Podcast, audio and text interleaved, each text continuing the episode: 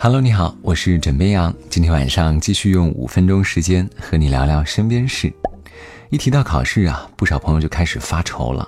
有些题目确实很难，但是有些题目啊是那种让你摸不着头脑，知道答案之后呢还会哭笑不得的难。这两天，话题见过最让人无语的考试题目登上微博热搜榜。如果说此刻的你还没有缓解掉周末假期综合征，那么今天晚上就用网友汇总的平常考试中遇到的这些题目，希望能够把你逗乐。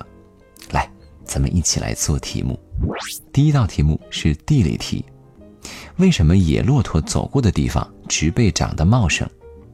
按照一般逻辑，你可能会回答：因为骆驼的粪便会给植被带来养分。No No No，正确答案是。骆驼体重大，它一脚可以把老鼠的窝给踩塌了，老鼠被踩死了，植被的根茎就不会被老鼠啃坏，然后草就长好了。来听第二题，第二题还是地理题。青海的黑枸杞品质很好，但青海会遇见沙尘暴，那请问这对黑枸杞有什么危害呢？这道题目呢分成第一个小问和第二个小问。第一个小问比较简单啊，很多人会回答说是被沙尘暴吹走。那么，第二个小问的问题是，有什么措施可以避免这一情况发生呢？按照常理来说，提到沙尘暴，你可能会回答植树造林，减少它的威力影响。错，正确答案是，把被沙尘暴吹走的黑枸杞收回来不就好了吗？别着急。第三道题更加会让你崩溃。第三道题呢是一道高中的地理题，同学们请听题：桂林山水是由什么组成的？这个题目给出了两个填空，填空作答。三、二、一，应该想好了吧？其实这道题目已经告诉你了，桂林山水当然是由山和水组成的了。惊不惊喜？意不意外？那么这三道题做完之后，我们来开始第四道题。这道题目呢有一点小难度啊，很多人基本上就没有做对的。这是一道高二的月考题，题目是：阿根廷人为什么大量出口蜂蜜？选项 A、B、C、D 只能选一个。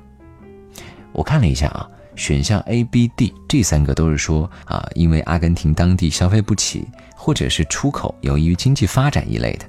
而 C 选项是阿根廷人不喜欢吃蜂蜜，所以大量出口。相信你一顿分析之后，肯定会先把 C 个选项给排除。可正确答案是 C。所以我想问个问题啊：阿根廷人大量出口蜂蜜，真的是因为这种任性的理由吗？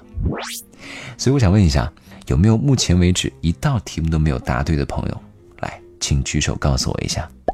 但是给你一个机会，如果接下来最后一道题目你能够答对，也算你通关。这道题目呢是网友在高二时候考通用技术考试的一道题目，请听题。请问巴黎铁塔的缺点是什么？相信每个人答案都会不一样啊。来，给你三秒钟时间思考。三、二、一，相信你应该已经有答案了。那么巴黎铁塔的缺点，正确答案是。会生锈，这道题目的答案可谓是笑哭众多网友。很多人表示题目套路深，自己两行泪；还有人表示，你们太让老师失望了，这么明显的送分题，给你们做成了送命题。面对这些让人摸不着头脑的考试题，枕边羊想说，出题老师也真的是很皮呀，让我想到了之前网友们晒出的很火的考试题目。就是请在下面四张图片中找到自己的任课老师，并且写出他的正确名字。答对不加分，答错直接不及格。但是回头想一想啊，平常坐在考场中难免会有一些紧张，如果遇到这样的题目的话，或许就会让你稍微放松一些吧。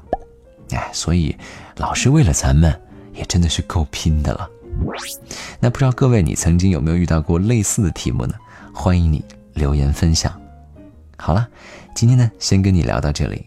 我是枕边羊，跟你说晚安，好梦。